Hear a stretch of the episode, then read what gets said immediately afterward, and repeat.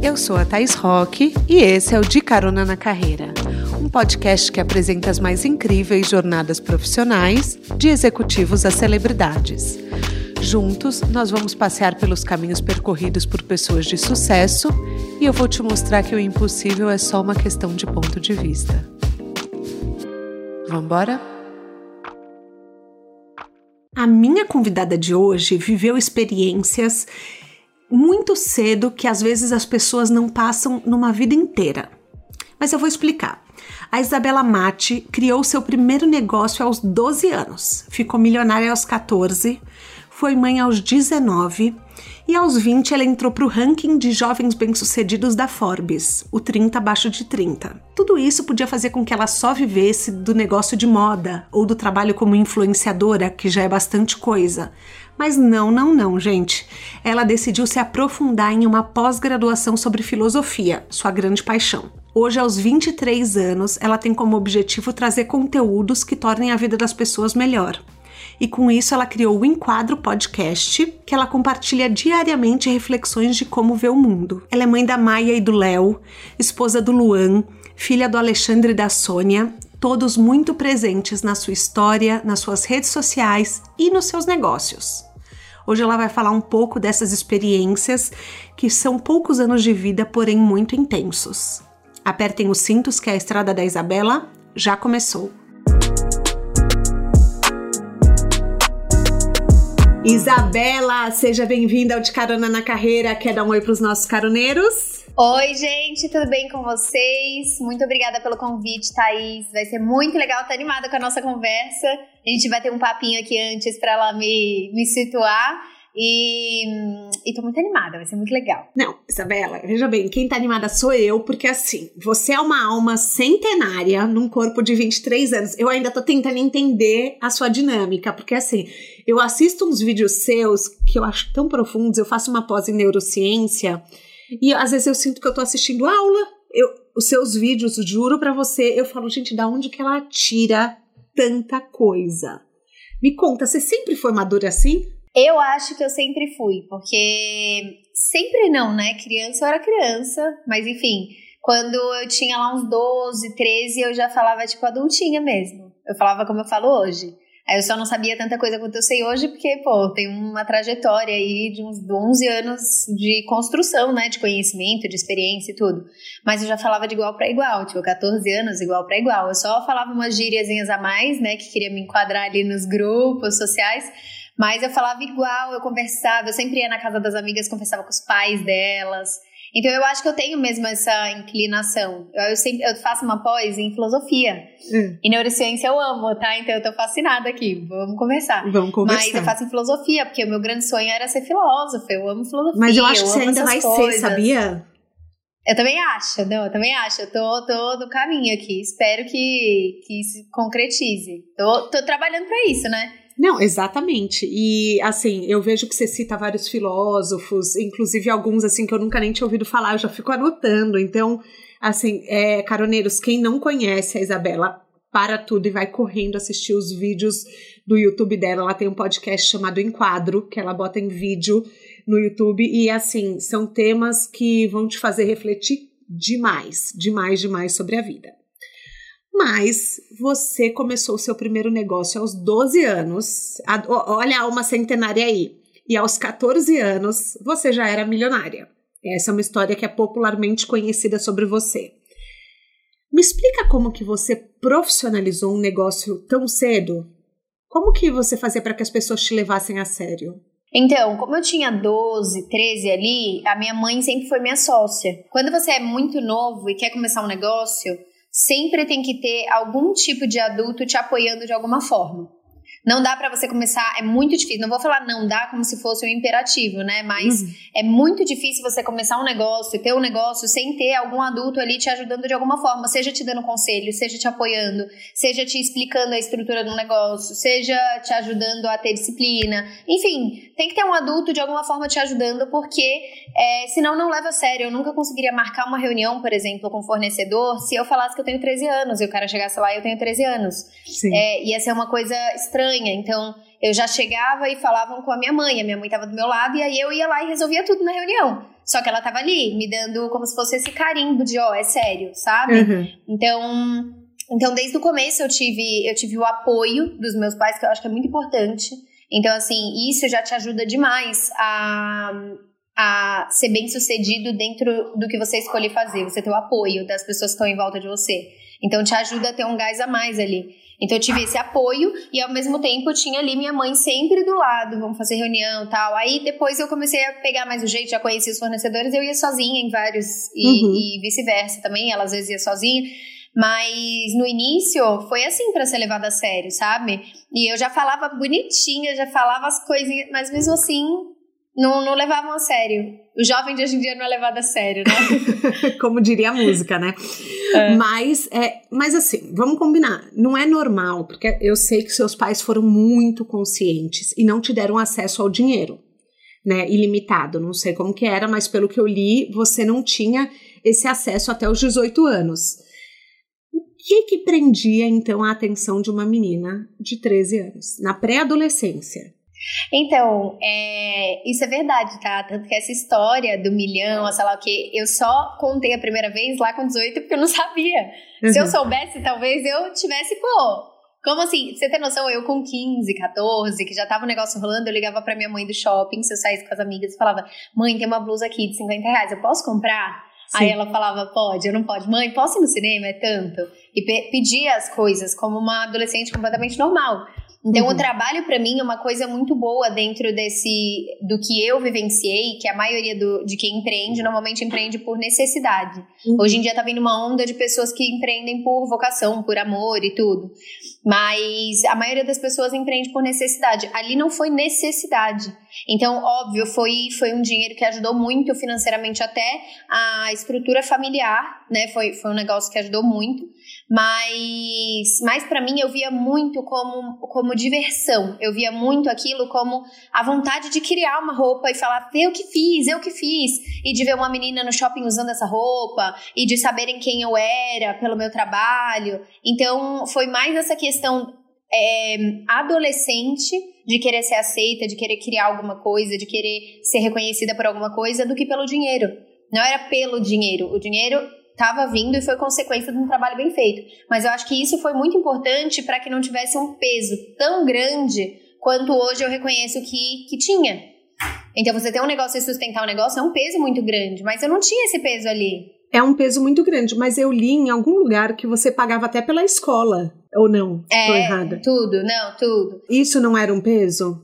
É, não, mas não era eu que pagava o boleto da escola. Ele saía direto da minha parte da empresa eu não tinha hum, a consciência do quão importante é. Eu não sei te explicar exatamente, uhum. mas eu não chegava e falava, meu Deus, tem que fazer esse mês para conseguir pagar a escola ou não, porque era um dinheiro que ele vinha. Pagar a escola, ele tava ele já estava na programação ali da minha parte ah. do negócio. Não é que nem hoje que eu falo, eu tenho que ter o dinheiro para pagar o, é, a escola dos meus filhos, para ter que pagar um plano de saúde, para ter que pagar isso, aquilo, as contas e tudo. Então, eu não tinha essa responsabilidade tão forte. Eu só ia para a escola, era o único custo que eu tinha, além dos custos de casa. Uhum. Então, os custos, né, de, de, das coisas de casa, era o único custo que eu dava. Eu, tipo, eu nunca fui de ser comprona, de ser. Nunca fui assim. Nem depois que você fez 18 anos, aí você falou, nossa, eu tenho essa grana. Você não, não despirocou de alguma forma? Porque imagina uma menina de 18 anos descobrir que ela tem dinheiro. É, não, porque eu já vinha sendo construída de uma forma que o dinheiro, para mim, ele é segurança, liberdade e a liberdade de escolha. Então é você criar um futuro com segurança. Eu vim desde criança, assim. Pra você ter noção, meu pai, meu pai é de pé de comunidade lá do Rio. É, e ele perdeu o pai muito cedo, enfim, ficou cheio de dívida. A história dele é muito bonita. Ele é um cara muito legal, porque ele executiva há mil anos. Ele é muito ah, legal é? pra mim, inclusive. Ah, que ele é legal. é maravilhoso. Quero, quero Meu levar. pai é maravilhoso, maravilhoso, você vai amar. É, e aí a história de vida dele que me, é uma das que mais me inspira no mundo, assim. E ele é um cara que desde os 14 ele pegava seis ônibus para ir para a escola técnica e ele foi para técnica para conseguir trabalhar. E ele falava que ia ser rico porque ele não queria passar as necessidades que ele estava passando aqui e não queria que a família dele passasse. Então, desde que eu nasci, dinheiro nunca foi para comprar coisa, para esbanjar, para dinheiro foi para ajudar quem você quer ajudar, para você ter segurança e para você ter liberdade de poder fazer escolhas. Uhum. Então, o dinheiro para mim sempre foi associado a isso. Então, não fazia sentido eu gastar muito dinheiro com uma coisa que não ia me dar nem a liberdade, nem a segurança e nem, entendeu? Então, eu uhum. gastava, por exemplo, dinheiro é, coisas que eu tinha liberdade de fazer e que eu pedi autorização para os meus pais, mesmo tendo Sim. dinheiro, porque eu nem sabia que tinha esse dinheiro. Uhum. É, por exemplo, eu sempre pedia para viajar. Porque para ah. mim era experiência, é, já que eu não saía muito, né? Uhum. Porque eu trabalhava muito, então já que eu não saía, não era essas que ia pra balada e fazia tudo, porque né, nem, nem combinava ali comigo, eu queria viajar. Eu falava, não, eu tenho que aproveitar minha juventude de alguma forma, eu quero viajar. Então eu fiz com 16 anos uma Eurotrip sozinha, sabe? Eu fui que pra legal. Europa, fui sozinha e fui, me aventurei e me virei sozinha e tudo, tudo deu certo. É, então, para mim, eu, eu utilizava o dinheiro, esses montantes maiores, né? Que viagem você gasta mais do que, enfim, outras coisas, para viajar. E aí era isso que eu gostava, mas de resto, nunca fui. Nunca fui. Eu sempre falei, não, é melhor juntar, é melhor fazer o dinheiro antes, depois rende. Eu tinha essa mentalidade em casa, sabe? Tá vendo? Isso é ajuda alma muito centenária. Também. É, não, já, já decretei que é alma centenária.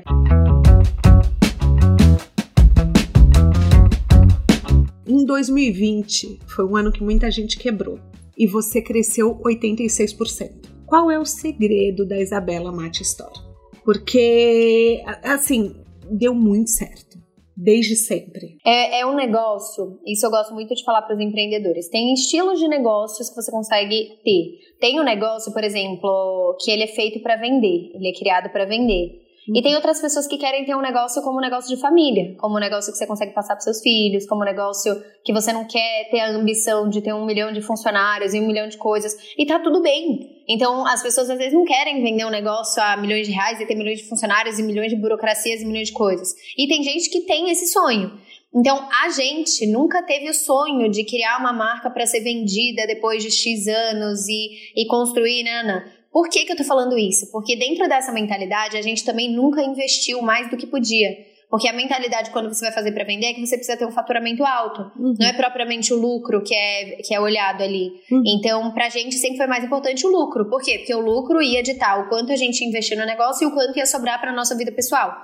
Uhum. É, e ele desde sempre foi um negócio familiar. Então, eu e minha mãe. E aí meu pai ajudava, mas ele trabalhava, e o meu irmão ajudava, mas meu irmão, tipo, era outra coisa, foi para outro lugar, fez outra coisa, é porque ele tava lá em casa e tinha que ajudar e todo mundo ajudava. Uhum. É, então, o um negócio de família. Então, a nossa mentalidade sempre foi: não vamos dar um passo maior do que a perna. A gente sempre foi aos poucos. Pra você ter noção, a gente ficou os primeiros cinco anos do negócio já faturando muito dentro da casa dos meus pais.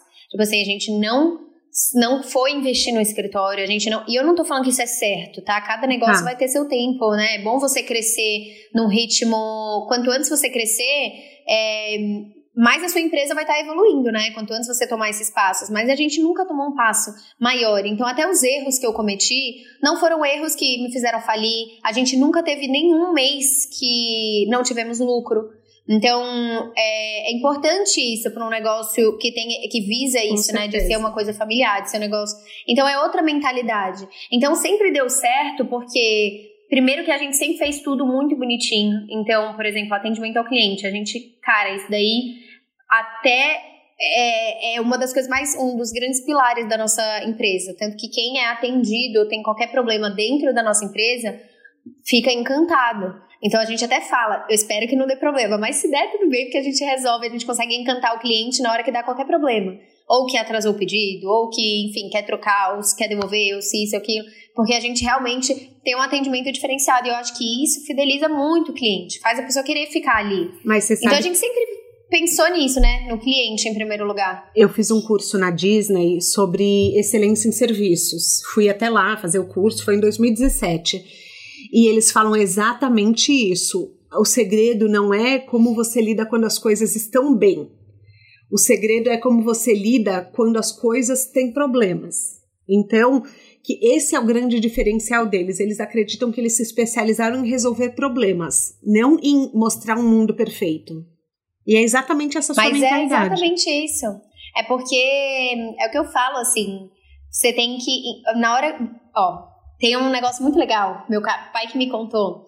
É, tem várias analogias da vida aí que ele me conta. É, uma delas é assim: ele, ele tava contando, tem três empresas, tá? Vamos, vamos fazer esse exercício mental. A gente tem uhum. três empresas. A primeira empresa, você comprou uma televisão, e aí vamos supor que você comprou na época de Copa do Mundo para ver o jogo nessa TV. Chamou sua família, chamou todo mundo que você quis ver nessa TV, que é uma TV maior lá, comprou a TV. Aí na primeira loja que você comprou, chegou a TV, ok, e aí você ia conseguir assistir o jogo. Então, esse é, é o primeiro cenário que a gente tem. Tá. No segundo cenário, você comprou a TV, aí a empresa entregou uma TV é, que estava no tamanho errado, enfim, uma TV que não estava ligando, não estava funcionando. E aí você entrou em contato e falou, ó, oh, é, a TV chegou aqui, mas ela não tá funcionando, eu preciso, eu precisava dela, enfim, pro jogo do Brasil, blá blá blá. E explica, aí a empresa fala, ó, oh, é, nesses casos de troca, a gente hum, é, vai precisar que você envie um e-mail, aí a gente vai formalizar. Aí dentro de dois dias úteis a gente vai entrar em contato para retirar essa daí e depois fazer o envio da nova TV. E aí esse prazo todo demoraria uma semana. Ele fala: não, então, mas eu comprei para o jogo do Brasil. A empresa, ah, infelizmente, é nosso protocolo. Uhum. É o segundo empresa. E a gente tem a terceira empresa. A terceira empresa chegou lá, comprou a TV de 50 polegadas, tá? E aí chegou a TV e ela não estava ligando, não estava funcionando. E aí você manda uma mensagem para a empresa e fala: Ó, oh, a TV chegou aqui e não está funcionando. É, e aí a empresa já prontamente fala para você assim: é, ah, você comprou essa TV provavelmente pro Jogo do Brasil, né? Que vai ser amanhã. Não, ó, fica tranquilo, me desculpa que não tá funcionando. A gente vai fazer o seguinte: a gente vai mandar uma TV para você de 65 polegadas, que é maior, você assiste o jogo aí com a sua família, você faz tudo com essa maior. E aí depois que passar o jogo, a gente vai aí, retira e deixa a TV bonitinha para você. Podemos fazer assim, que a gente nunca vai te deixar na mão. Qual das três empresas você indicaria para outra pessoa? Com certeza a última. Com certeza. A última eu já tô querendo entrevistar aqui pro podcast. Exato, só que ó, para pra pensar, a primeira empresa não deu problema. Sim. É a única que não deu problema. E a que você se encantou é a última que deu problema, mas a forma como eles resolveram foi tão surpreendente não tinha que fez você. Nisso. A primeira não deu problema, a primeira tava ok lá, tipo, chegou ok. Então você encanta o cliente na hora que você resolve muito bem o problema dele. Dá um exemplo: ninguém, tipo, você tem a net na sua casa. Uhum. Ninguém vai lá no Reclame Aqui ou Elogia Aqui e falar, cara, net, tá funcionando muito bem hoje, parabéns para vocês, tá? Ó, a internet hoje tá Ó, ninguém escreve um elogio do nada porque a internet ninguém. tá funcionando. Uhum. Só que todo mundo vai lá xingar quando não tá. E quando alguém vai lá e resolve, não tá funcionando, mandou um técnico na hora, resolveu, colocou ainda mais velocidade e tal, você quer escrever um elogio. Então as pessoas indicam quando elas percebem que é fora do que ela tá esperando. Então é fora daquela média. Então é isso. Eu indicaria a terceira também, tá? Não eu também. Eu tô passada agora que eu esqueci. Eu até esqueci que a primeira não deu problema. Eu tô tipo. Não, eu fiquei tão encantada a primeira... com a terceira que, tipo, me seduziu. Mas eu acho muito legal essas questões de excelência em serviço. Esse é um tema que é uma paixão para mim. E eu vi que no começo, você que bolava as estratégias de marketing, eu não sei se é assim até hoje, é que você entrava nos perfis com, e comentava com quem, em quem você achava que tinha um perfil da sua marca. Você ia lá, fazia um comentário na foto. Tudo de marketing é seu? Como que funciona hoje? É, eu e minha mãe fazíamos isso, tá? Tanto que meu, Nossa, meu pai um brigava muito trabalho, com né? ela. Meu pai brigava muito com ela. Imagina, no começo do Instagram a gente não sabia essas técnicas. O Instagram, primeiro, que não era o que a gente conhece hoje, né? Era um monte de fotinho, os comentários tudo, né? Tipo, fora de prumo ali, tipo, você não, não tinha organização e tal. Não tinha story, não tinha GTV, não tinha vídeo, não tinha nada. Era aquilo que tinha uhum. ali no, no Instagram. E a gente percebeu que tinha um potencial ali, porque era a nova rede social do momento, né? Que a galera tava, meu Deus do céu. É, e aí, a minha mãe, a minha mãe é bem gênia do marketing, ela não trabalha com isso. Quer dizer, trabalha dentro da marca, mas uhum. ela é uhum. gêniazinha de, de ações e coisas, ela é muito gênia. E aí a gente começou a fazer isso. Então vamos seguir é, e comentar, interagir, enfim, com essas meninas que a gente acredita que podem ser potenciais clientes da nossa marca. E era o dia inteiro, a gente era bloqueada pelo, Insta pelo Instagram. Era o dia inteiro, eu e ela, tipo, o dia inteiro fazendo. Meu pai brigava com ela, falava, você não sai desse celular, e blá blá blá. E ela, não, mas a gente tá aqui trabalhando porque a gente tá construindo, enfim. A gente se manteve firme ali, porque a gente ficava o dia inteiro lá, seguindo e seguindo, né? E é uma estratégia que hoje em dia eu não indico para ninguém, é péssimo. Não faça essa estratégia. Faça a estratégia de interagir, não de seguir de, e, e, deixar de seguir depois ou coisa do tipo. Na época a gente não tinha esse né? Uhum. Esse know-how que hoje eu tenho, por exemplo. Então, uma coisa muito legal ainda hoje é você ir na publicação e comentar alguma coisa pertinente nessa publicação. Não assim, siga meu perfil, venha. Sim. Mas comentar alguma coisa tipo, linda, ai que legal, adorei. Porque a pessoa vai gerar uma curiosidade quando ela vê que é loja, entendeu? Uhum. Então, querendo ou não, você acaba atraindo potenciais clientes e você vai estar escolhendo a dedo. Dá um trabalho, mas enfim.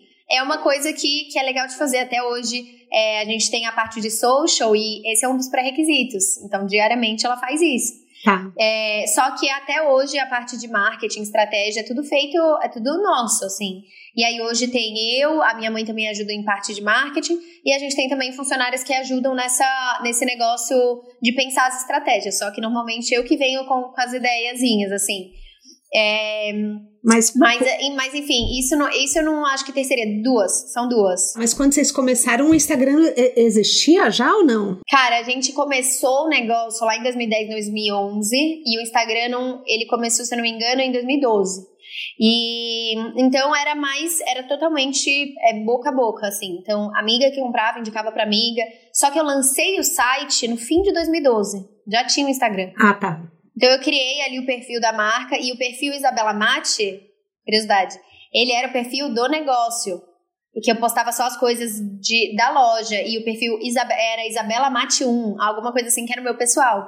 Tá. Então, o da loja era Isabela Mate, não era Isabela, Isabela Mate Store, na verdade. A gente criou como uma forma de criar um Instagram próprio só pra pro negócio, porque o Isabela Mate ficou meu nome, né? Então, Sim. o nome da marca é Isabela Mate, não é Isabela Mate Store, mas como tem ali o, o Store, as pessoas já associam. Ah, tá, eu achei que fosse, porque eu, eu porque Mas é, mas é normal. Mas hoje também tem uma coisa, você é uma persona online, né? Antes você não era, você não, você não tinha esse perfil empreendedor, hoje você tem curso, você tem um monte de coisa. E foi uma coisa que foi surgindo por solicitação do público? Então, o que, que aconteceu? Quando eu comecei, eu trabalhava o dia todo. Eu não fazia vídeos, eu não era youtuber, eu não, eu não era famosa. E aí, quando eu comecei a sair, um monte de gente, eu lembro uma festa aí que eu fui, era uma festa junina, que umas 50 meninas estavam usando a minha calça, uma que eu tinha feito, e pedindo foto, foto com flash. Que maravilha. E eu me tremendo de cagar. Foto com flash, não era foto, foto, é foto com flash, assim, tipo, de parar e as pessoas verem em volta. Todo mundo sabia quem eu era e eu lá. Por que vocês estão tirando foto comigo se eu não tô, sou atriz, não sou cantora, não tô na capricho? Quem sou eu, entendeu? Eu era uma empreendedora. Na capricho, então eu cresci, muito bom. É, então eu cresci sendo uma influenciadora por ser empreendedora, não era influenciadora por fazer trabalho de influenciadora e coisa e tal. Isso foi vindo depois. É, e aí, conforme foi, foi crescendo isso, eu fui recebendo cada vez mais pessoas admiradas com o trabalho. Então, grandes marcas, várias marcas hoje que você vê que surgiram um pouquinho depois de mim, é, eu tenho e-mail, vários e-mails dessas mesmas donas dessas marcas é, falando que criaram por causa de mim. Então veio veio assim, entendeu? Veio um ciclo das pessoas, várias meninas descobrindo que elas eram capazes de criar um negócio de moda. Então veio uma onda muito grande depois, muito. Não tinha nenhuma antes uhum. que eu lembrasse, nenhuma que fosse nessa época lá em 2010, 2011. Não tinha nenhuma que eu lembro que, que teve o mesmo cenário. E aí depois vieram várias. Então eu percebi que é, poder mostrar que era possível dentro da, ali de mulheres, mulheres jovens, é, fez muitas mulheres criarem uma carreira dentro disso. Então isso para mim foi muito legal, sabe? E aí é, e aí eu comecei, eu comecei a, eu recebia toda hora no Instagram, conforme eu fui crescendo, eu recebia toda hora perguntas assim, tipo, ah, como você faz isso? Ai, Bela, eu criei um negócio por causa de você. Ah, mas como que faz esse negócio? Isso, um monte de pergunta.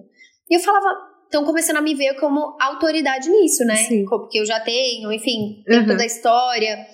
E, e aí eu já estava trabalhando como influenciadora também, então eu já estava é, fazendo publicidade para umas marcas bem legais que estavam me procurando voltada também para essa coisa de empreendedorismo. Uhum. E aí eu comecei a perceber que estavam me enxergando dessa forma. Então me enxergavam dessa forma. Porque quando você tá de dentro, você meio que é você, né? É, você é só exatamente. você. Uhum. Então você tem que sempre fazer uma análise de fora e ver como que os outros estão me vendo, como que eu, né? Como que o eu projetado, né? Como você fala. Cara, você tem que ver, exato, exato. Não só o que você quer projetar, mas a mensagem que você tá passando.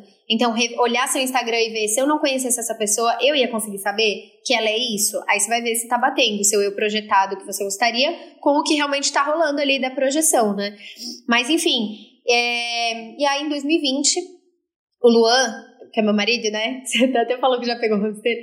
Mas o Luan. Não, Luan, ele... não. Peraí, Luan, Luan, te adoro. Você, você fez essa entrevista acontecer, Luan. Te adoro. Só não gostei um dia do vídeo que você tratou a Isa mal, a Bela mal, entendeu? Tipo. Mas tô... é até entender o, o humor, o humor dele. dele. Vocês acham que ele me trata mal, mas é o humor dele, é besta. Enfim, quer ser engraçadão. Mas, mas quem manda aqui em casa sou eu, tá, gente? Mas tá muito claro mas, isso, tá? Eu não tenho dúvida. Nunca questionei. Nunca mas, questionei. Mas enfim, ele, ele trabalha há 15 anos com cinema, ele já trabalhou em TV, já trabalhou, enfim, de várias formas. Aí ele tinha uma produtora, fez várias coisas, várias coisas. E aí chegou num ponto, enfim, que aí é a história dele, mas chegou num ponto que eu falei, cara, por que, que você não para de fazer isso e trabalho para outras empresas e tal? E a gente não faz, você não faz para mim para eu conseguir ter é, qualidades melhores de vídeo, para eu conseguir ter uma produção melhor de conteúdo, para eu conseguir fazer publicidades melhores, para eu conseguir, enfim, é, que eu tinha muita vontade de fazer um curso para ajudar outras mulheres. Por que, que você não me ajuda nisso? Aí ele falou: Não, você quer? Então vamos, então vamos. Aí nos tornamos sócios. É, e aí ele, em um mês, colocou o curso de pé. Um curso que eu tinha o sonho de fazer já há muito tempo nunca fazia. E em um mês ele chegou e montou, estruturou, tá, né, e a gente gravou é, um monte de aulas e colocamos o primeiro curso de pé. Só que foi meu primeiro curso. Então, de lá para cá, eu sou muito melhor. Graças, ainda bem, né? Sou uma Sim, professora muito melhor. Evolução. É, a uhum. didática muito melhor. Exato, você vai aprendendo ali. É, e aí, então, era um curso voltado para e-commerce. E foi um curso muito legal. Tive vários feedbacks de alunas que, que falaram que que ajudou muito no negócio delas, alunos que já tinham negócio me mostraram assim o faturamento depois de entender coisas e mudar do negócio. Foi, foi um curso legal. E aí eu comecei a perceber que eu tinha uma vontade maior de fazer alguma coisa que fosse além de e-commerce, que fosse mais voltada para o digital como um todo. Porque para mim, é, enxergando, fazendo né, previsões do futuro, é, é isso. A gente já está acontecendo, a gente já está vendo que grande parte da nossa vida está no digital. E, e cada vez mais, então, com esses assuntos de NFTs e metaverso e criptos, enfim, uhum. a gente vai estar tá cada vez mais imerso nisso. A gente vai ter uma nova moeda, a gente vai ter, já temos, né? Mas vamos ter uma nova moeda de, de compra e troca e venda. A gente vai ter uma nova economia, a gente vai ter um novo universo, novos jogos, Você acha novos, que é tão novas formas de lazer. Assim? É, já tá, né? Já tá acontecendo. É que as pessoas não estão entrando ainda, não entendem ainda. Mas isso já tá rolando. Então, assim, por exemplo, NFTs que são artes digitais criptografadas, é, sendo vendidas a. Tem, teve uma que foi vendida a 4 milhões de dólares, outras a sei lá quantos milhões. Então já é uma coisa que está movimentando muito dinheiro e valorizando. O próprio Gary Vee, que é um cara que eu amo, né, de marketing, ele fez 90 milhões de dólares em um mês. Um mês? Só com venda de NFT, é, só com venda de, de NFT e depois ele ganha um, royalties quando faz a revenda. É, as pessoas. Enfim, mas não é um podcast de NFT, né? Mas assim, é, estudando cada vez sobre esse universo, eu vejo que o digital é o presente e vai ser o futuro de uma forma mais complexa do que a gente entende hoje. Complexa que eu digo, se você não nascer nisso ou for imerso nisso, vai ser muito difícil de você entender como entrar nisso, como mexer. Que nem pegar uma pessoa, sei lá, sua bisavó e falar, ou sua avó e falar assim: ah, mexe aqui no celular e edita uma foto. Não faz, ela não tem noção que tem que baixar um aplicativo. Por quê? Porque é muito longe do que ela foi acostumada a vida inteira. E tá tudo bem, cada época vai ter a, a vai ter o seu ritmo o seu ali, ritmo. né, com a tecnologia, exato.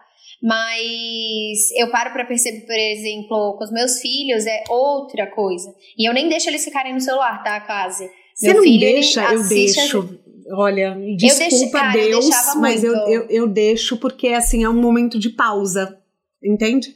É, o meu, o Léo eu deixava quando ele era menor ver TV e videozinho de YouTube, e aí eu decidi parar. Eu falei, ele já vai ter isso a vida inteira. Quanto mais eu conseguir prorrogar isso, é, vai ser melhor para ele como ser humano. Porque, enfim, Entrei nessas paradas de filosofia, nessas paradas de. É, Até porque a escola deles é construtivista, né?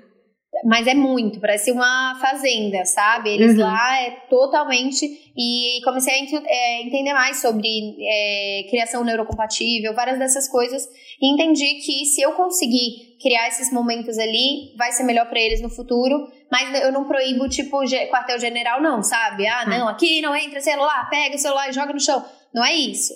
Mas é, são momentos muito específicos. Por exemplo, quando ele tá comendo, ele gosta de ver um filminho ok, hum. e a gente vê um filme às vezes à noite ou no fim de semana, a gente vê um filme junto em família. O resto é brincar, tipo, vai, se suja, brinca, coisa e tal. Mas eu tenho ajuda também, né? Ele tem Sim. babá, então isso me ajuda muito ao longo do dia.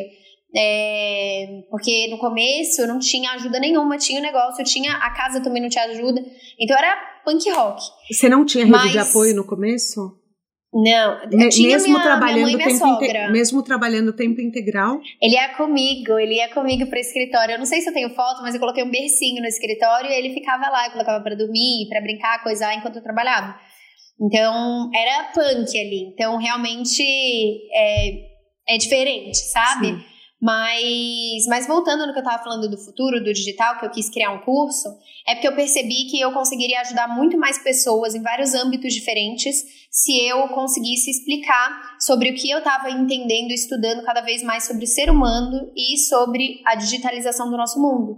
Então, redes sociais, como que você trabalha bem? Prestadora de serviço que não tem e-commerce, eu conseguiria ajudar. Ou quem quer ser influenciadora, é, enfim, ter influências do bem que eu acho que são cada vez mais importantes. É, eu, eu não conseguiria ajudar só com e-commerce. Quem tem e-commerce, eu conseguiria, mas aqui eu também consigo. Uhum. É, ou pessoas que querem trabalhar em vários ramos, né? Copywriter, gestão de tráfego, um monte de coisa que tem como você trabalhar. E trazer essa coisa do digital. Aí ali eu percebi, e hoje em dia é uma grande paixão minha, já tem muitas alunas é, dentro dessa da conexão digital, né? Que eu chamo de escola, enfim e, e, é muito legal, assim, ver que você consegue transformar o outro através de um conhecimento que para você às vezes é tão óbvio, né? Então, pra se eu começar a é conversar óbvio, com. Né? É. Exato. É. Se eu começar a conversar com você de, sei lá, de neurociência que você está estudando, vão ter coisas que você já entendeu ali, que você vai me falar com maior naturalidade e eu vou ficar, meu Deus. Então, é muito legal saber que a gente consegue ajudar o outro a mudar de vida, enfim. Né? Tipo, poder Sim. comprar um presente para os filhos, poder mudar de casa para um lugar melhor fazer todas essas mudanças por algo que ela já ela podia ter acesso ao conhecimento, é, mas enfim, não teve por algum motivo. Você fica muitas horas por dia online? Ah, eu vou ver, vamos ver. Tenho tempo de uso aqui. Tá dando 5 horas e 50. Nossa, nada? Pô, eu acho muito. Eu Você queria acha que fosse muito? duas horas e pouco. Eu acho muito, mas é porque eu trabalho ali muito no celular, mas eu queria diminuir ao máximo. E aí eu não sei se eu consigo ver aqui exatamente o, o tempo de uso dos aplicativos. Coitada, ó, hoje é. foi uma hora e cinquenta. Outros, mas ainda são 10 da Hoje? manhã. não ia então, falar nada, mas são 10 e 50 da manhã. Ai, já te amei.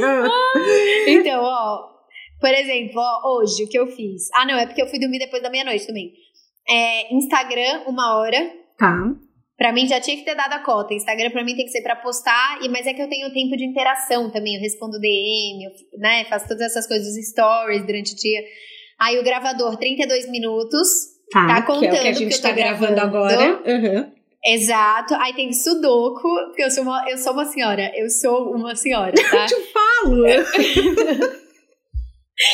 eu tenho mais tempo hoje no sudoku do que no WhatsApp. Maravilhoso. Ai, gente, que vergonha. É, aí tem um joguinho outro que eu gosto, que eu joguei ontem por acaso, mas eu nunca jogo. E é isso. Não, mas, mas é, a maioria que eu vejo é o WhatsApp e, e o Instagram primeiro e depois o WhatsApp. Mas cê, às vezes você fica 24 horas sem postar? Fico. Fica? Mas não é o ideal, né? Não façam isso. Não é o ideal porque é um, é um, é um ritmo, assim. É que às vezes eu preciso. Às vezes eu fiz o meu trabalho todo bem feito, aí se eu não tiro as pequenas pausas para poder ter férias, férias mesmo, eu, ou se eu não tiro as pausas para poder me recompensar por um trabalho bem feito, uhum. então eu tô na roda do hamster, sabe? Sei. Que você tá sempre tendo que se mexer, mexer, mexer e você sempre sente que não sai do lugar. Uhum. Então esse tempo acelerado nosso, ele gera isso. Você sentir que você tá como, tipo subindo um lamaçal assim, que você tá se esforçando, tentando subir, mas você sempre cai um pouco mais. e tentando subir sempre cai. Então, para que eu não tenha isso, eu preciso me dar recompensas é, e recompensas ligadas à desaceleração, que para mim é um presente. Sim. Trabalhar com o digital em todos os âmbitos da minha vida, o maior presente que eu posso ter é ficar totalmente desconectada, só com a minha família, só. Então no fim de semana eu faço isso. E o fim de semana é bom porque as pessoas consomem, mas enfim, eu tenho meu ritmo ali, isso não me atrapalha de, de fazer um trabalho bem feito. Fim de semana é, é para minha família. Então, hum. eu posto mais coisa de família, eu diminuo um pouco o ritmo, eu posto uma vez por dia algum negócio legal, mas eu não fico frenética, eu nem mexo no celular, tem fim de semana que eu nem olho o celular. Mas eu tenho um trabalho que requer uma consistência. Mas eu estabeleci limites, porque se a gente não estabelece, a gente, quando vai, vai ver, já tá imerso nisso e não consegue sair, né? Sabe que o Luan, agora defendendo o Luan, ele cuida muito de você, porque assim, eu fui agendar no ano passado, eu chamei ele, acho que era dia 10 de dezembro, chamei várias vezes, mandei mensagem, e daí ele falava, mas ó, a gente vai tirar férias, dá um tempo, porque assim, a gente tá trabalhando muito, a Bela precisa de um tempo, então vamos gravar. Daí ele falou assim: vamos gravar na primeira semana de janeiro. Daí eu falei, vamos. Aí ele falou: não, a gente, ó, a gente foi viajar, vamos gravar depois. Então ele super, assim, eu percebi que ele tem um tempo que ele não queria, assim, não queria que você trabalhasse, mas não não queria de autoritário, assim, para vocês descansarem, sabe? Aham, uhum, aham. Uhum. E, e, eu achei é, então, isso muito a legal. Gente, a gente faz essa, essa organização porque é muita frente de coisa que tem que fazer. Então, você tem uma noção, é tipo assim, é podcast todo dia, todo, todo, todo dia Por tem podcast. todo dia? Por que todo dia? Porque gente? a gente é louco, sei lá, porque a gente falou, vamos fazer todo dia. Aí ele, e sábado e domingo também, eu falei, todo dia, todo dia, senão é só dias de semana. Então todo dia tem, todo dia. Então, ano passado, não sei quantos episódios foram, quase 100 episódios, e a gente começou em agosto, sabe? Acho que eu fiz errado essa conta. Mas enfim, não, foram muitos episódios, é, foram muitos episódios todo dia, todo dia. E aí, só porque a gente teve as férias, aí, enfim. Tem, então, é, deixa eu voltar, episódio todo dia do podcast. Aí tem a marca, que ainda tem poucos funcionários, né? Então não é uma marca totalmente que, independente, que eu só posto um negocinho e acabou, e enfim, né? Que tem um trabalho. É, tem o trabalho de influenciadora, que são muitas publicidades que eu tenho que gravar, tenho que aprovar, não aprovar. É, e às vezes tem também contrato de, de como influenciadora para fazer a aula. Então, enfim, né, uma aula você tem que montar, tem que escrever, uhum. dá um tempo. Aí tem o curso que eu tenho que dar suporte às alunas, tem aula toda semana e a gente tem lançamento umas quatro, cinco vezes por ano.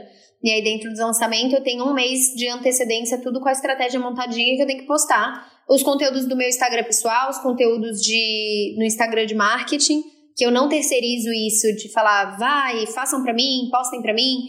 Então a gente tem até gente que posta, mas eu que gosto de ver tudo, de escrever, de pensar né, nos negócios. E aí ainda tem, tem TikTok, enfim, tem um monte de coisa, é muita coisa. Fora filhos, né? Fora filhos, casa. Então, então como é muita coisa. Ainda? Eu tive, eu tive. Ano passado eu tive várias, fica tranquila.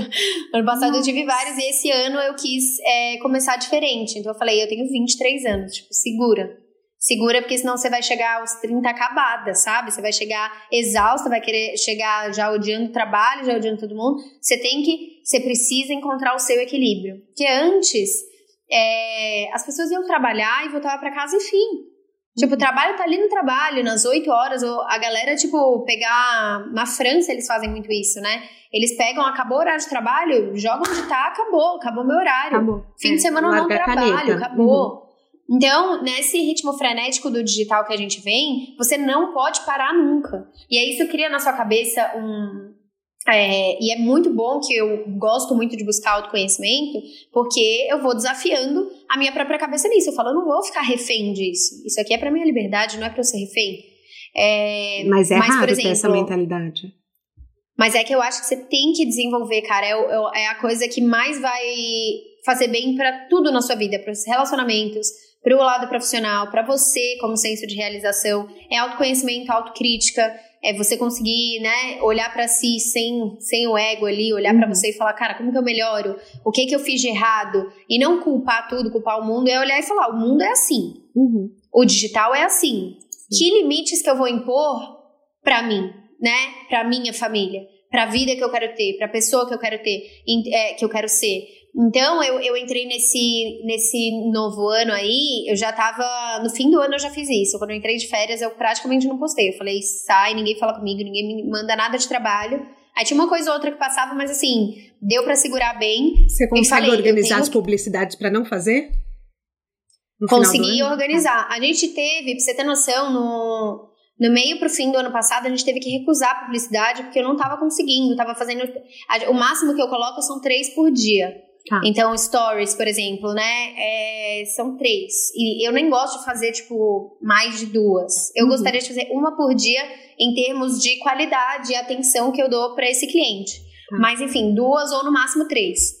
É, a gente tava passando disso, tipo, a gente fez, não lembro nem quantas publicidades, eu lembro só que eu gravava o dia inteiro, publicidade, publicidade, tinha que postar e toda hora tinha que postar. E aí também, ai meu Deus, tem coisa do curso, ai, tô deixando de fazer post, ai, o Léo ficou doente, ai, não. então tava tanta coisa e tão desorganizado que eu, tá, eu tive vários burnouts, do nível de porque burnout as pessoas acham que é tipo ficar cansado, né? Não, Falar, pelo amor de Deus, burnout, não é não. É, e esgotamento total. Então você não tem força às vezes nem para levantar, nem para conversar com as pessoas. Você consegue, você entra inclusive, se você tem quadros de depressão, você você aumenta esses quadros de depressão dentro de um, de um cenário de burnout. Então assim, é, e eu sou ansiosa. E aí uhum. eu falo que eu sou ansiosa, eu estou ansiosa, né? Eu espero não ser ansiosa a minha vida inteira, mas eu tenho quadro de ansiedade é, clínico mesmo. Uhum. Então, para mim, foi muito ruim, porque mistura, uma coisa aumenta a outra, enfim. Sim. Foi muito bom de trabalho, muito bom de realização. Eu tava com esses dois pontos assim, mas ao mesmo tempo eu cansada de falar, eu não consigo. De falar, amor, é, vê se sua mãe consegue ficar com o Léo hoje, que eu não consigo. Sabe? Isso para mim me dói, porque é meu filho, então claro. eu, eu quero estar com ele, estar tá bem com ele. E eu falei, eu não vou passar por isso. Tchau. Eu vou fazer o que eu tenho que fazer, eu vou organizar, só vou fazer o que eu consigo. Se eu não conseguir, segura, sinto muito, não vai dar agora. E é isso. E aí, então, estabelecer limites. Então, o fim de semana para mim é sagrado. Fim de semana é dos meus filhos e do meu marido. É isso. Somos nós. Se eu tiver um tempo extra ali para postar um negócio, beleza. Se não, é deles. Você é não totalmente deles e meu. Não, ali não, porque Nossa, as pessoas têm as pessoas têm fim de semana, porque quando você trabalha com digital você não pode você ter não fim de semana, ter. entendeu? Perfeito. É, e você, então, já, você já não tem férias de 30 dias, né? Não, é 24 por 7 trabalhando. Eu, é. eu, a última vez que eu viajei, de, é que eu viajei no fim do ano, mas a gente foi pro Guarujá aqui com, com as crianças, né? Que com as crianças você volta mais cansado ainda, né? Que é o dia inteiro, acorda muito cedo. Mas enfim, fomos só nós dois e, e, os bebês, foi muito gostoso, muito gostoso. Mas a última vez que a gente viajou foi lá em 2020, 2019, sei lá, foi, faz muito tempo de viajar de férias e tal. O ano passado inteiro foi frenético, sem fim de semana, sem feriado, sem nada. Então eu tenho que impor esses limites, porque ninguém vai impor por mim, entendeu? Ninguém. Não tem chefe que vai impor. Ninguém, então, ninguém vai chegar para você e falar, ritmo, então, trabalha menos, descansa. Só mãe, né? É, porque o resto fala, não, você não tá fazendo bastante. Não, se você tá dando errado o negócio, é culpa sua, é tudo culpa sua. Deu certo? Ok. Deu errado, é culpa totalmente sua. Tem nada a ver com sociedade, não tem nada a ver com o ritmo frenético, não tem nada a ver que o ritmo da velocidade na internet é maior do que o, o ritmo da velocidade do ser humano, não tem nada a ver com isso. Culpa sua. Então você cria esse senso de que é tudo culpa minha. Então é tudo, tudo, tudo é culpa minha. Então eu tenho que fazer dar certo. E se eu tiver que sacrificar minha saúde mental, minha família, meu tudo, eu vou ter que fazer. Aí quando você para pra pensar, você fala, não, né? Não, não dá. Eu não tô aqui para chegar no fim da vida e falar, trabalhei pra caralho. Eu tô aqui pra falar, nossa, eu criei uma vida maravilhosa, né? Com os meus filhos, com a minha família. Eu penso assim, pelo menos. Acompanhando seu conteúdo, você fala muito desse do eu do eu real e do eu projetado. Para os caroneiros, é, o eu projetado é o que a gente permite que as pessoas vejam sobre a gente. Como que você toma cuidado para que as pessoas não se comparem só com o seu eu projetado? Eu mostro o meu eu real também, várias horas, né? Então, por exemplo, ontem, não sei que dia exato que vai sair, mas ontem, tanto faz, né? Vai ser daqui a duas eu... semanas, né?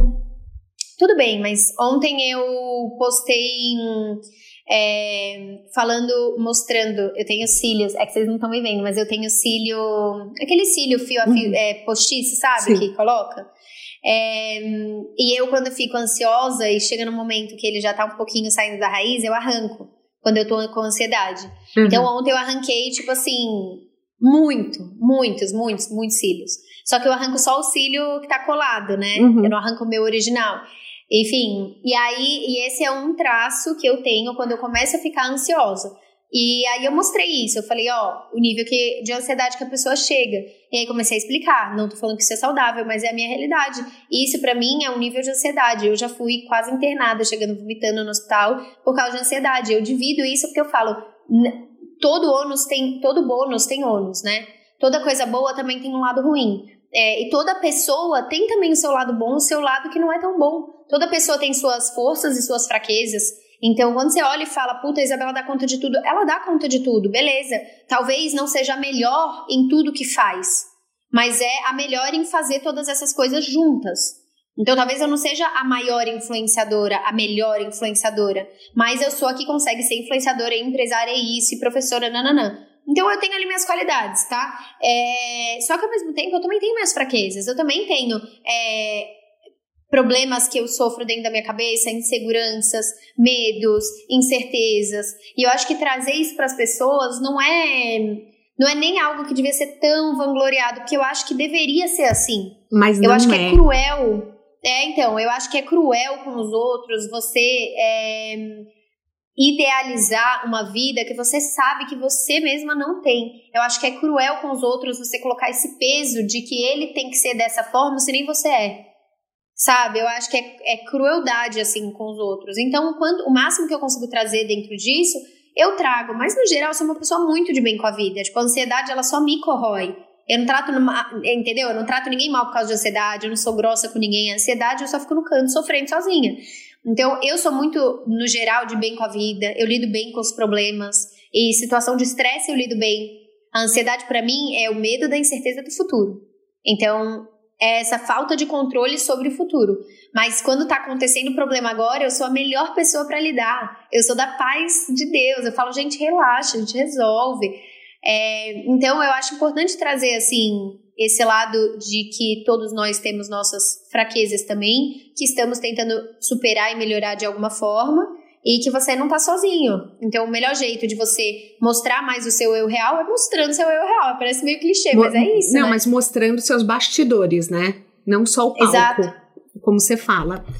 Você, em um dos seus vídeos, você falou que a fama, o poder, a beleza e o dinheiro são coisas muito difíceis de se viver com, porque põe é, em prova a nossa integridade. E eu amei essa reflexão porque você, você explicou que assim que as pessoas elas podem acabar usando isso em benefício próprio e nem sempre ser uma pessoa do bem. Só que as redes sociais elas estão repletas de pessoas com fama, poder, beleza, dinheiro. Como que você escolhe qual conteúdo você vai absorver? É, tem mais um nesse que eu esqueci ah. nesse vídeo de falar, que é o poder da palavra. Eu esqueci de falar no vídeo, tá? Não é culpa sua, não. É o poder da palavra também, porque o poder é diferente do poder da palavra. Então, né? A gente vê pessoas que têm um grande poder da palavra também usam, usam pro mal. É, eu na rede social, eu acompanhar mesmo, eu só acompanho coisas que me agregam muito.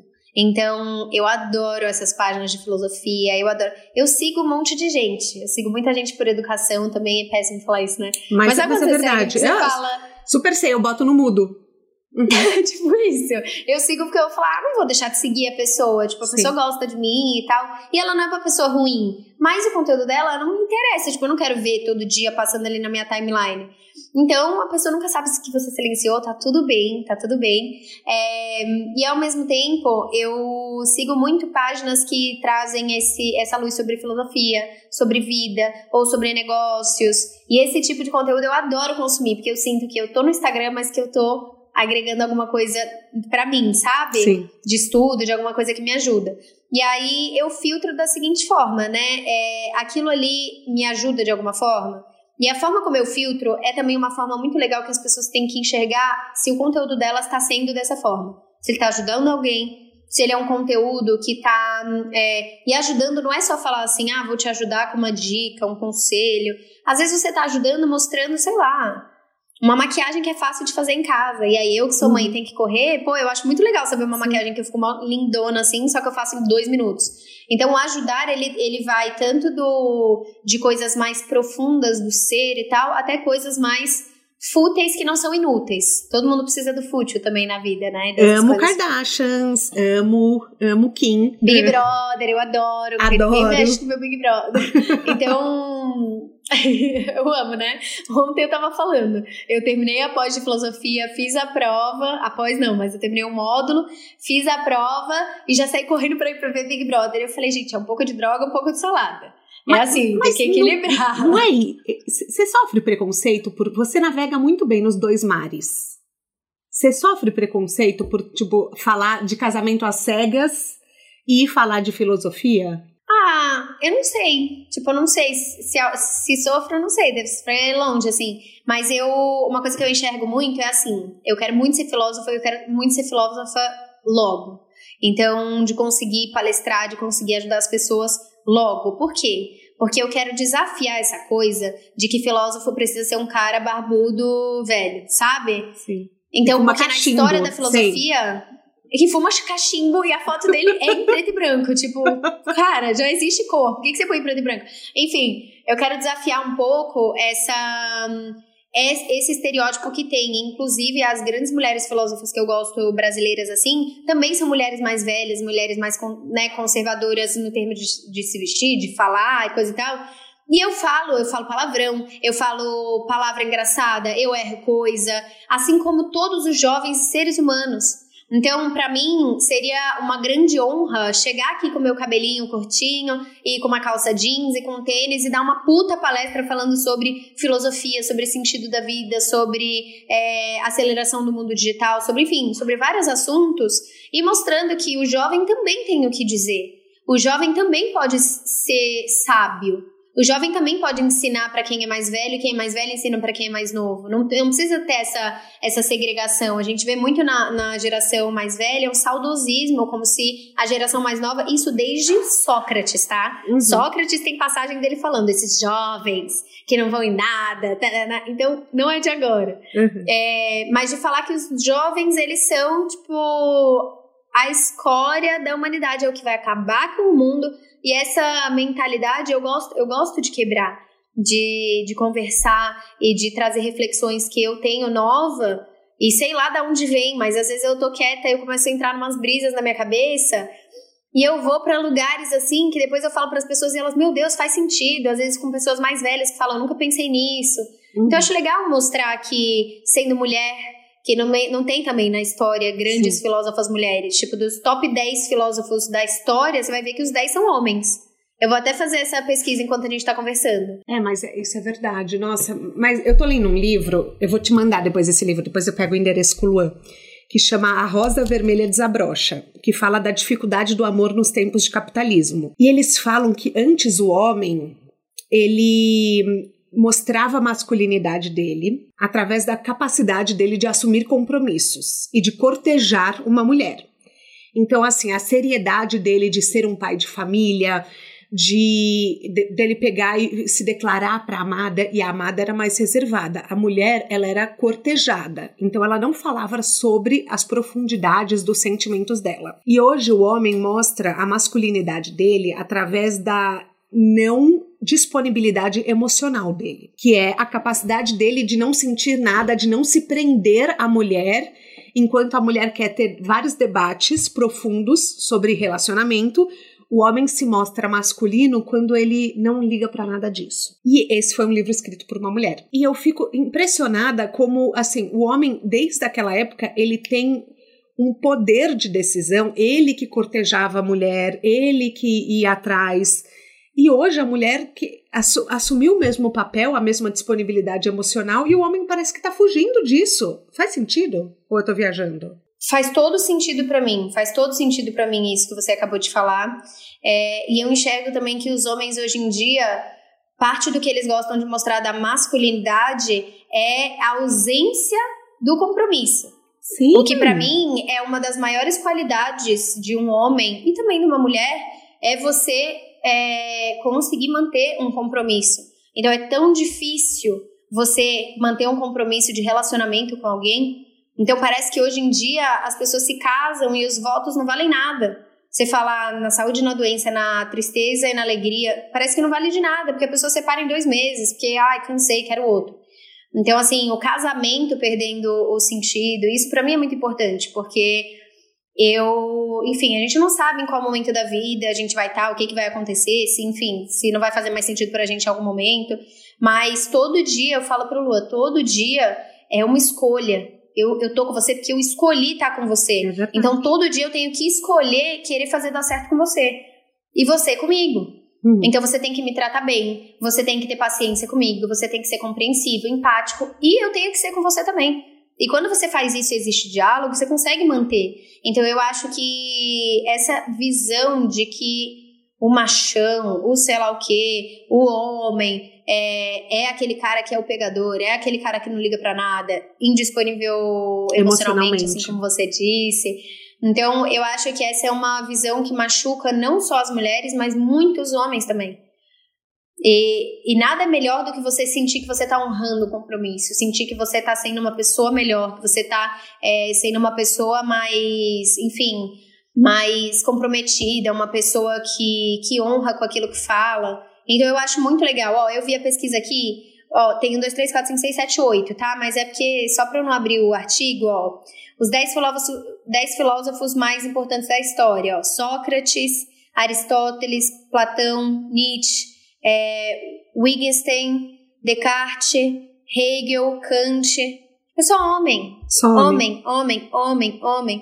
E, e aí eu gostaria de trazer essa visão, até porque eu acho que quando o homem fala sobre filosofias e questões da vida, ele tá falando de uma perspectiva masculina. Masculina. Então, quando você é mulher, você consegue conversar com as mulheres e entender sentimentos que às vezes um homem não consegue sentir. Às vezes um. Não tô falando que não consegue, tá? Mas assim, às vezes a maioria dos homens não consegue se correlacionar com, com esse sentimento. Uhum. Que as mulheres têm. Sim. É, e é interessante que uma das maiores palestras sobre feminismo, é, sobre, que filósofo e tal, é do Karnal, que é um homem. Que é um homem. Você entende? E é uma puta palestra. É, e ele é historiador, né? Só que ele traz várias coisas da história, mas é um homem. Então, uma das maiores palestras sobre feminismo do Brasil é de um, é homem. De um homem. Então, isso para mim me incomoda. Me incomoda Não porque. Também. Entendeu? Não porque eu não queria que, que ele tivesse lá, ele é excepcional, eu amo ele, eu amo Cortella, eu adoro. Só que ao mesmo tempo, cadê, sabe? A gente conseguindo falar pra gente, conseguindo ser foda e conseguindo tá do jeito que a gente quiser tá e receber o respeito por isso. Então, desde novinha eu tive que adequar muito bem a minha imagem para parecer mais velha do que eu sou. Para não, eu já tenho voz de, de mais novinha, é, eu tenho cara de mais novinha, então eu tive que adequar é, coisas da, do, meu, do meu rosto, do meu cabelo, do meu posicionamento, das roupas que eu uso, para conseguir ser mais levada a sério. Porque eu adoro usar, por exemplo, tênis Nike, tênis e tal. Então, se eu coloco um tênis com uma saia bem curtinha e um moletom, que é o jeito que eu amo usar, eu pareço uma criança, pareço uma adolescente. Aí não me levam a sério quando eu for falar de alguma coisa. Então, enfim, eu queria poder não ter que usar um terno e, e ser desse jeito, exato e tal, para ser levado a sério, entendeu? E eu acho que seria legal, assim, essa coisa da filosofia, do feminino, Nossa, trazer essas eu visões. vou estar na primeira poltrona da sua palestra sobre feminismo. Ai, eu quero tá, ver. Tá. Quero ver, porque eu, acre eu acredito muito, muito, muito nisso. Você fala que uma vida sem objetivo não é uma vida que merece ser vivida. Como que a gente pode escolher objetivos? É que eu acho que não é só objetivo. Eu acho que é uma vida com propósito, sabe? Com propósito ou sem propósito. Sim. Então, por exemplo, e não fui eu que falei isso, se eu não me engano, foi Aristóteles que Ah, falou tá. que uma vida sem propósito, Ah, né? então você Ela falou não em um merece dos ser vídeos. vivida. É, não, não, mas eu acho que é Aristóteles. Se alguém souber aí, me corrija. Eu até dei uma procurada aqui, que eu, eu tô vendo tantos, tantos, que eu não lembro mais nem quem Não, que fica tranquila. Mas enfim, eu acho que foi ele que falou, é, que ele fala uma vida hum, sem, enfim, sem objetivo, sem propósito, não merece ser vivida. Na minha cabeça é assim: se você não tem um motivo maior do que você para estar vivo e para fazer o que você faz, então a sua vida é, na verdade, um grande egoce- egocentrismo maluco de, do eu, sabe? Você Uhum. vive no mundo do eu. Então, um propósito quando a gente fala de propósito, as pessoas hoje usam de forma muito errada o termo propósito, né? Como se tivesse propósito do trabalho, propósito disso, propósito daquilo. Ai, então qual é seu propósito? Ah, ser feliz, isso e aquilo. É, por definição, quando eles definiram lá sobre propósito, e tem várias teorias né, filosóficas, mas assim, quando definiram, propósito é algo que precisa é, ir além de só você. Então, se é algo que só envolve você, é um sonho que você tem, é um objetivo que você tem, é algo que você gostaria. Propósito precisa envolver uma ou duas ou mais pessoas além de você mesmo. Então, para mim isso faz muito sentido porque se você vive só para você, você não tem tanto sentido nessa vida. Então essa coisa é muito do eu. Então a vida e tiveram vários filósofos na história que falaram, né, que o sentido da vida são prazeres, é você ter prazeres. E aí cada um vai se identificar com uma vertente, mas para mim, não tô falando que é a verdade universal, mas para mim, é, a vida, a gente, se a gente tá aqui todo mundo junto, e se os animais estão em espécies juntos, nós temos algum objetivo de nos ajudarmos aqui, no momento que a gente está aqui. E ajudar os outros não é só fazer um trabalho social, um trabalho voluntário. É, inclusive, Madre Teresa de Calcutá, ela falava, amar quem está longe é muito fácil ter uhum. empatia com quem está sofrendo, é, morrendo de fome em algum lugar distante de você é fácil. Difícil é amar e cuidar de quem está do seu lado, porque isso exige ação. Então, falar que você tem empatia com quem está sofrendo de fome lá na África é fácil, porque você não precisa tomar uma ação para sentir isso. Mas quando você sente dentro da sua família, é, quando você sente dentro do seu bairro, te incomoda não tomar uma ação sobre aquilo. É verdade. Entendeu? Você se sente falso. Então, é, é aí que a gente começa a transformação. Então, se, se o seu propósito, por exemplo, envolve pelo menos os seus filhos, ou o seu casamento, ou os seus pais, ou enfim, já é algo maior do que você, já é algo que vai te levar além. E, e se não, não é maior do que você, na hora que chega uma dificuldade, para você desistir é muito rápido. Então, isso também tem um, tem um cara muito legal que, se você estava assistindo os podcasts, eu já falei dele, que é o Vitor Frankl. É Victor Frankl. O sentido da vida. Ele, é, em busca de é, sentido. Em busca de sentido, isso. É um livrinho pequenininho, é muito legal. E ele é um cara lá do, é, que passou por vários campos de, concentra, de concentração e ele falava isso. Ele falava que quem se mantinha vivo é porque tinha um propósito, um propósito. que era maior do que só ele mesmo. Uhum. Era uma coisa que ia além. Ele falava que todo dia ele se imaginava dando, dando, explicando a teoria que ele tinha criado, que ele criou tudo escondido, né? Ele teve que escrever escondido, em papéis, esconder para não pegarem, é, escreveu toda uma teoria de neurociência, enfim, de, de psicologia e tudo, e ele se via nesse auditório contando para todo mundo, só que ele estava dentro do campo de concentração. Mas como ele, ele imaginava aquilo, como uhum. ele tinha esse propósito de ajudar as pessoas com aquilo, isso mantinha ele é, vivo, querendo estar vivo para poder viver aquilo. Então, o seu propósito é, sei lá, ver, dar uma vida melhor para os meus filhos. Você vai querer ver isso acontecendo. E quando você estiver num momento difícil, você volta e fala: não, é pelos meus filhos. Então é maior do que eu, te faz continuar. Então a vida, quando ela tem propósito, ela é muito mais bem vivida, sabe? Na minha uhum. opinião. Ó, antes da gente encerrar, eu queria falar sobre renúncia, que é uma pauta que você falou e e assim, mexeu muito comigo porque eu tenho muita dificuldade, eu, eu tenho transtorno alimentar, então a renúncia para quem tem transtorno alimentar é um desafio, a renúncia do prazer, né? E é, você fala muito sobre, assim, que na verdade a vida é feita de renúncias, né? Que a gente se torna quem a gente quer ser através das renúncias. Que dica você daria para quem tem dificuldade de renunciar? Primeiro de tudo, renunciar não é fácil. Em nenhuma esfera da vida não é fácil. Mas tem níveis de dificuldades em renúncias diferentes para cada pessoa. Então, para você, talvez seja muito fácil renunciar uma. É, usar droga, por exemplo. Você renuncia uhum. a isso, porque para você, tipo, é fácil renunciar a usar Sim. droga. Uhum. Porque você fala, tipo, não, não tá dentro do meu ciclo, é, e tá tudo bem. E para outra pessoa pode ser muito difícil renunciar de usar droga. Uhum. Porque é uma pessoa que tá passando por um, né, a gente não sabe. Então as renúncias, elas. É, a, a, o quanto você renuncia na sua vida vai moldando quem você é neste momento. Porque você não é uma coisa só a vida inteira. Você está sempre em transformação. Então é a partir do pressuposto que, assim, não é que você é uma pessoa que tem dificuldade de renunciar. Você é uma pessoa que está com dificuldade de renunciar a alguma coisa agora. Mas que amanhã isso pode ser fácil para você. E eu tô falando porque eu sofri durante muitos anos com transtorno alimentar também. Eu já vou dar dica para as outras pessoas, mas eu sofri muitos anos uhum. com transtorno alimentar. E aí eu cheguei em níveis que já tava muito perigoso, assim, pra minha saúde. É... E aí depois deu uma virada de chave na minha vida no momento que eu tive meu filho. Uhum. E que mudou, mudou o meu cenário e a minha relação com a comida, e foi algo progressivo, né? Não foi tipo, no dia 12 de janeiro, de... não foi isso. Sim. Mas foi uma virada de chave ali, e hoje em dia não tem o peso que tinha para mim. Então hoje eu enxergo que eu não era aquela pessoa, eu estava aquela pessoa com aquele problema. Tá. E que aquele problema foi superado e foi aprendido a ser convivido com. Então, assim, eu não convivo hoje com o distúrbio alimentar, mas ele fez parte de quem eu sou hoje, da forma como eu ajo hoje, por exemplo. Uhum. Então, a renúncia, eu digo, é assim: você conhece a pessoa pelo tanto que ela renuncia. Então, você também conhece a pessoa pelo tanto de poder que você dá para ela. Então, quando você dá muito poder para as pessoas, é, olhe o que, que ela vai renunciar em prol do propósito dela, do que ela quer na vida. E aí você enxerga muito, vai moldando quem são essas pessoas. Você pode ver, por exemplo, um exemplo bem X, tá? Mas o Elon Musk. Uhum. O Elon Musk é um cara super megalomaníaco, meio doidão, né? Tipo assim, eu acho ele extremamente inteligente, assim como o Zuckerberg, mas eles são meio super vilões do mundo. Tipo, eles querem conquistar o Sim. planeta. Uhum. Um quer conquistar toda a comunicação e o cérebro das pessoas, o outro quer conquistar o cérebro pelas nanos robôs e quer ir pro espaço e dominar Marte. Tipo, são os caras que eu falo, gente.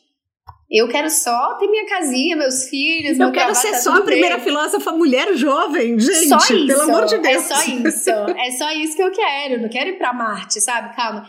Mas ele é um cara, por exemplo, o Elon Musk é o cara mais rico do mundo. Ele fica lá na briga, né? Ele ficou na briga dependendo de quanto tá valendo as ações da empresa. Um dos caras mais ricos do mundo. E agora eu acho que ele tá como o mais rico do mundo. Sei lá quantos bilhões de dólares. Tipo, são trilhões de reais já. Eu acho que ele chegou no trilhão de real. É, vale mais do que vários países juntos, sabe? E a fortuna pessoal do cara. E, e ele mora numa casa de 60 metros quadrados, que é imitando a estação espacial porque ele quer se habituar ao ambiente, porque o sonho dele aí, enfim, é explorar novos mundos, e ele tem essa pira de que vai acabar o nosso mundo e que tem que ir pro outro, que tem que se preparar, ele tá, ele tem essa muito essa pira meio Ele mora numa meio, casa de 60 metros quadrados. É tipo isso. Ele tem o carro da Tesla, que é um puta carro, porque, enfim, uhum. ele é dono da Tesla, ele é CEO da, da Tesla, mas ele mora numa casinha. Então, você olha o Zuckerberg também, por exemplo, tem fotos dele, né, que as pessoas fazem até meme do outfit bilionário. Ele se mudou, tá? Faz uns anos, mas durante muitos anos que ele já era um dos caras mais ricos do mundo, ele morava na mesma casa, tipo no subúrbio, com a mulher dele, tinha tipo um Corolla, tipo um carro assim, e com a mesma mulher desde o início. Então, o que, que ele renunciou para ser essa pessoa que ele estava naquele momento? Eu não falo que é uma pessoa melhor ou pior do que a outra.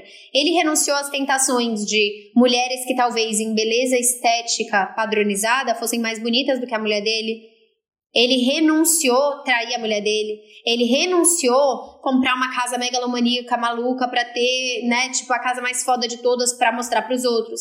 Ele renunciou comprar o carro mais caro do mundo para meu Deus verem como eu sou fodão, porque ele tinha ali a certeza de quem ele era e porque o propósito dele era maior do que ter um carro chique. Tipo, não era a brisa dele, eu não vou ficar rico para ter um carro chique. O negócio dele, eu, eu quero mudar a comunicação do mundo. Então ele tem outra pira e não deixa de renunciar a outras coisas. Ele não é o cara da renúncia só porque ele tem a casinha lá e o carro. E hoje em dia ele mudou já, né? Tem um carro bem melhor, enfim. E tá desde hoje com a mesma mulher. Então, o que que faz, por exemplo, um casamento dar certo? É você renunciar às tentações que você tem de querer um, um essa paixão do início, de querer uma pessoa nova, de querer uma pessoa te bajulando, isso e aquilo, de, enfim, essas tentações que você tem ao longo do tempo, para estar com essa pessoa ali, aprendendo com ela, construindo uma vida com ela, errando com ela, tolerando os erros dela também. Então, as renúncias vão construir relacionamentos saudáveis ou não, as renúncias vão construir é, quem você é como pessoa. E as renúncias também, eu acho que é importante trazer isso, elas são diferentes para cada pessoa, o nível de dificuldade que elas têm. Então, você não é não é difícil para você renunciar, é difícil para você renunciar a isso. Isso. Assim como para mim é muito difícil renunciar, por exemplo, o trabalho. É uma coisa que eu estou, imagina, eu estou lutando para diminuir de trabalhar. Tipo, eu devia querer falar, sai fora, eu não quero trabalhar. Só que eu sei que o meu futuro, o futuro dos meus filhos, tudo depende disso. E como eu sou ansiosa e incerta do futuro, eu quero, eu faço o meu máximo até esgotar para garantir que vai ser um futuro bom. Então, eu tenho dificuldade de renunciar a isso também. E não tenho tanta dificuldade de renunciar a outras coisas. Então, é, entender que tem pesos e medidas e que você está fazendo o seu possível e se não tiver, tem essa autocrítica e o autoconhecimento para falar o que, que eu posso estar fazendo para melhorar aqui dentro, Uhum. é, para ser mais fácil para você renunciar a essa coisa específica, entendeu? O que, que é sucesso para você? Eu acho que sucesso é você conquistar coisas que você gostaria para sua vida. Então, por exemplo, não é conquistar tudo que você gostaria, mas é conquistar as coisas mais importantes que você gostaria de conquistar. Então, por exemplo, para você, você vai ter uma noção de sucesso, tá? Uhum. Para mim, eu vou falar sucesso para mim, que não é sucesso para os outros necessariamente. Então, não, eu quero saber para sucesso você. pro Elon, é, sucesso pro Elon Musk é ir para Marte. Ir pra morar lá. Marte, sim. Então, exato, para mim não, para mim Deus me livre, credo. Então, é, sucesso para mim é ter uma família que eu consiga levar pro resto da minha vida. Então, eu quero continuar no meu casamento, eu quero que os meus filhos gostem de estar comigo, gostem de mim. Então, assim, ser amada pelas pessoas que estão em volta de mim. Porque não adianta de nada eu ter sucesso nas redes sociais e ser e todo mundo não gostar de estar perto de mim, entendeu? Então, Uhum. mim, esse sucesso é mais importante do que o outro. Porque esse é o sucesso que vai alimentar ali minha alma. Sucesso pra mim também é conseguir esses objetivos que eu tenho. Por exemplo, se eu conseguir me tornar filósofa, vai ser um grande sucesso na minha vida.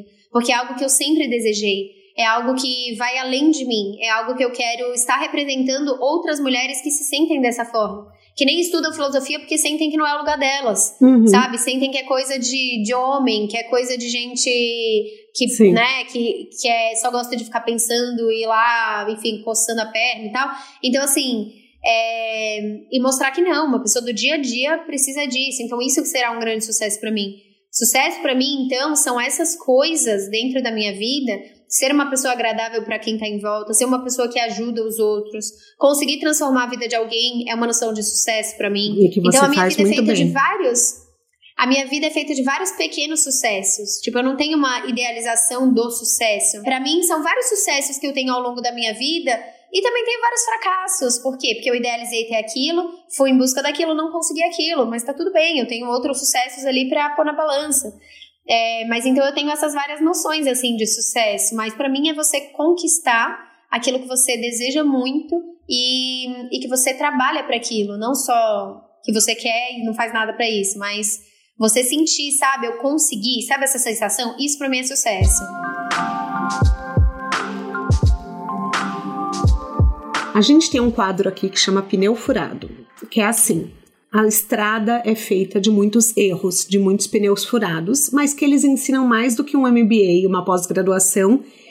E tem erro que no fim é um grande aprendizado. Tem algum erro que você considera assim que foi um, um grande aprendizado na sua vida, que você é grata por ter acontecido? Cara, tem vários, tá? Vários. Eu não sou perfeita, não. Tem um erro que é engraçado, tem um outro erro que não é tão legal assim, mas eu vou contar os dois, tá?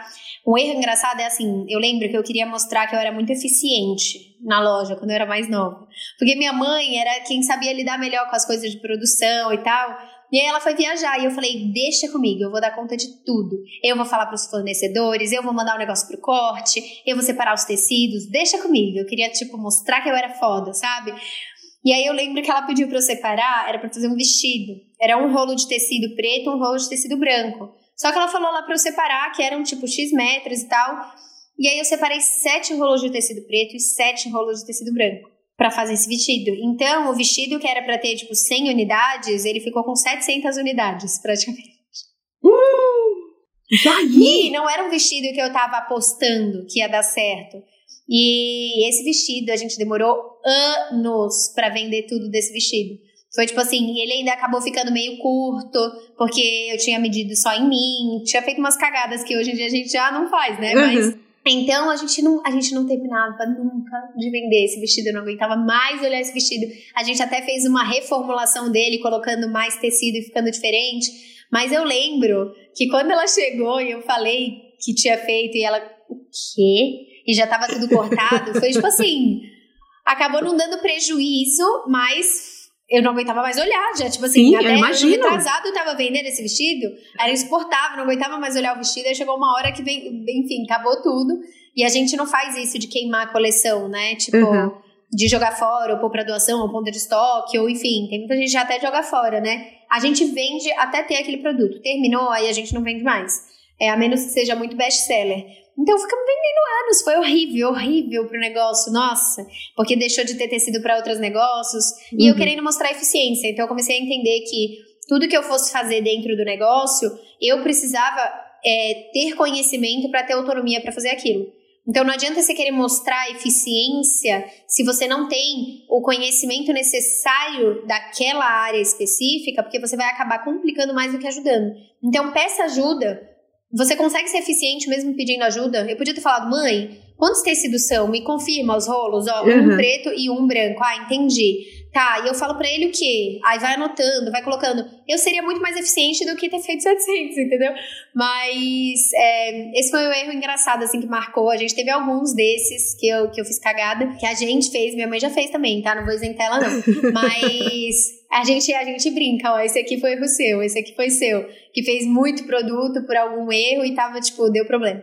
É, e tiveram alguns também na marca de da gente comprar um monte e o tecido encolher e a gente Ah. ter um encolhimento diferente do que avisaram.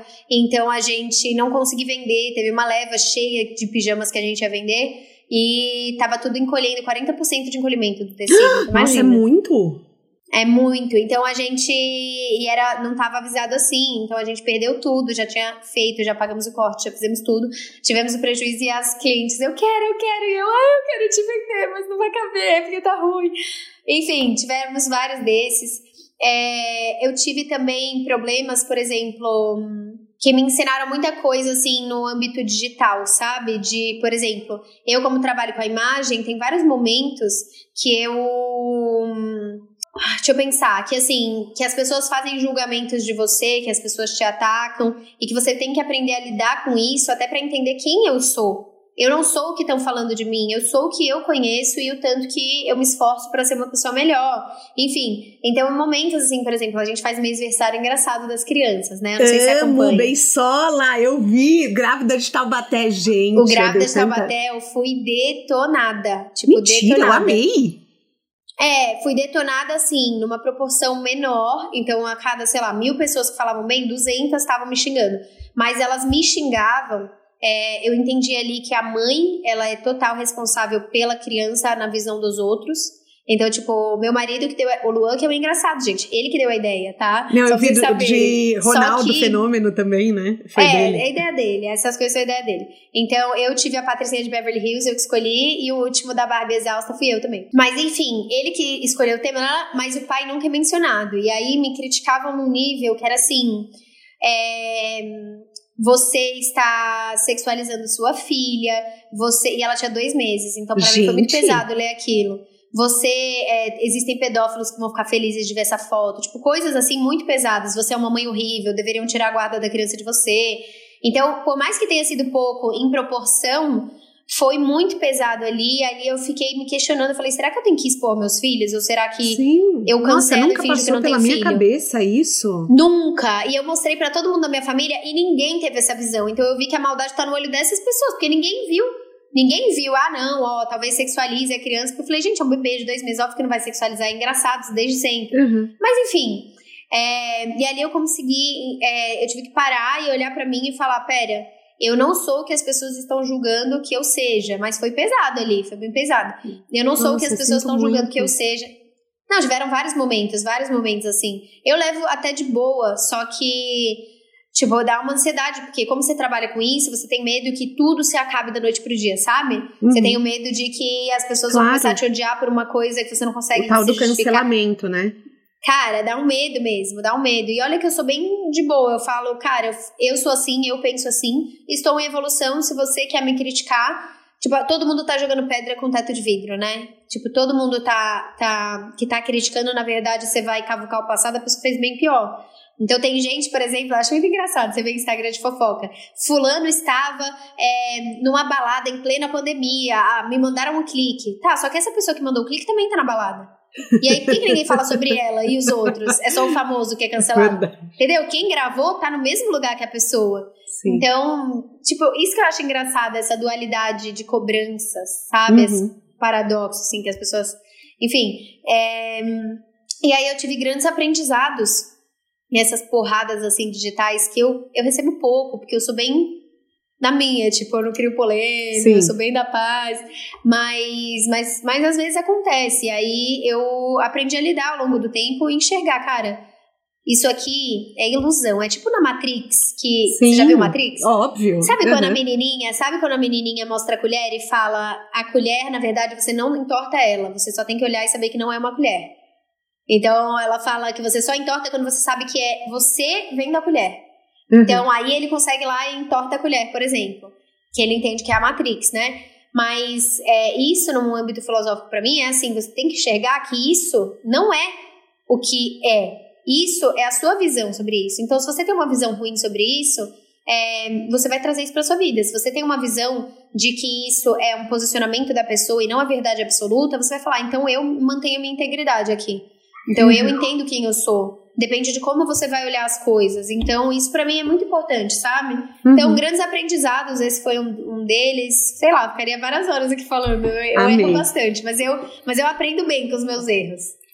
Por último, um filme, um TED Talk, um livro que tenha mudado sua vida, não precisa ser relacionado à carreira. Ai, saber que essas são as coisas mais difíceis pra mim, porque, por exemplo, eu não tenho um livro que mudou minha vida. Eu acho que eu sou uma construção de vários pequenos livros, vários pequenos conhecimentos, mas assim, é, tem um TED Talks que é de um cara falando sobre educação, que eu acho muito, muito, muito interessante. Eu não sei o nome exato agora, mas ele fala sobre educação. Tem um do, de um menininho de 13 anos que fala sobre educação, que eu acho muito interessante, que mudou minha visão sobre como que a gente foi construído ali no sistema.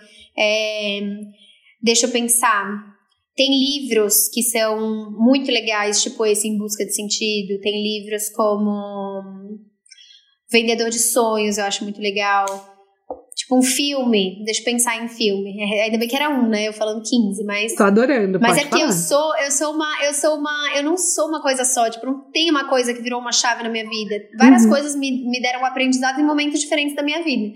É, mas filme que eu amo, e eu sou péssima com isso, eu, tipo, assim que a gente desligar, eu vou lembrar de 15 Eu- filmes diferentes, tá? problema. Mas agora, ai, Qualquer que coisa você raiva, fala pro cara. Luan me mandar. Tá, mas por exemplo, Um Sonho de Liberdade é um filme que eu amo, Ah. você já viu? Já. Eu amo, eu Lindo. amo o filme Os Intocáveis. É, é esse mesmo. É lindo esse filme. Então tiveram grandes filmes assim que que me ajudaram a construir muito a visão de mim mesma, sabe? E do mundo. Uhum. Mas, por exemplo, essa pós que eu tô fazendo, ela tá tá pegando aqui, sabe? Ela tá Sei. mexendo comigo. Então tem palestras, o Cortella, eu sou muito fã, tipo, eu acho que ia desmaiar se eu visse ele, aquelas, né? Não, eu sou bem de boa, mas eu acho que eu ia ter um piripaquezinho. Eu ia falar, "Cara, você não quer ser meu, sei lá, meu, meu tio? Você não quer ser meu. Eu não vou falar avô, né? Porque ele não é tão velho, mas você não quer ser meu tio tal. Eu sou apaixonada por ele, apaixonadíssima. Ele, pra mim, é o maior, assim, do Brasil. Eu amo o jeito que ele fala, eu amo as reflexões dele. Tem vários outros incríveis também, mas. Então, tem palestras dele, todas as palestras dele, eu fico. pff, a minha cabeça. Então, eu aprendo muito com ele, assim. A didática dele eu acho excepcional, eu acho ele genial. Então, ele é um cara que me inspira, assim, nessa, nessa trajetória, sabe? Porque eu acho ele extremamente inspirador, a visão de mundo mesmo. Mas ele é um cara, um homem barbudo, né? Então, seria legal que tivesse outras mulheres que olhassem e falassem, nossa, não tô falando que não tem nenhuma, mas eu tô falando que não tem nenhuma que me represente ali, é, que pense como eu, que viva na mesma época que eu, que tenha nascido na internet como eu e, e coisa e tal, sabe? Eu queria te agradecer muito a participação no podcast. Assim, juro, corri muito atrás de você. Pode perguntar pro Luan e valeu a pena, porque eu tinha certeza, assim, que ia ser uma entrevista incrível, como foi. Muito, muito, muito obrigada por compartilhar seu conhecimento, seus aprendizados, sua visão de mundo. E, enfim, assim, tô torcendo por você e pela, pela sua trajetória profissional. Ai, Thaís, obrigada, obrigada pelo convite. Foi maravilhoso. Eu adoro conversar com pessoas que perguntam coisas diferentes, que eu tenho liberdade para falar essas coisas. Que não é só assim, sabe? Ah, então conta aí no seu primeiro bilhão. Eu gosto uhum. dessas coisas que são fora da caixa, porque eu acho que a gente aprende tão mais da pessoa quando a gente vê coisas Também estranhas acho. sobre ela que a gente não imagina. Então, se eu pegasse, tipo, Cortella, eu ia falar, o que, que você acha de ET? Tipo, eu não ia perguntar, ai, mas o que você acha da filosofia tradicional? Eu acho que é mais interessante você ver os outros âmbitos da pessoa, né? Mas eu queria te agradecer, foi muito gostoso, foi um papo muito legal. É, tô ansiosa pra quando sair, me manda, tá? Que Pode deixar. Ver. Pode deixar que eu te mando, eu e mando é pro Luan. O De Carona na Carreira tem a consultoria de conteúdo do Álvaro Leme, a supervisão do José Newton Fonseca, a sonoplastia edição do Felipe Dantas e a identidade visual do João Maganin. As dicas que a gente abordou até aqui estão todas na plataforma, no descritivo do podcast que você nos escuta. Bora lá no Instagram falar mais sobre o episódio de hoje. A gente volta na próxima semana com mais um De Carona na Carreira. Um beijo grande.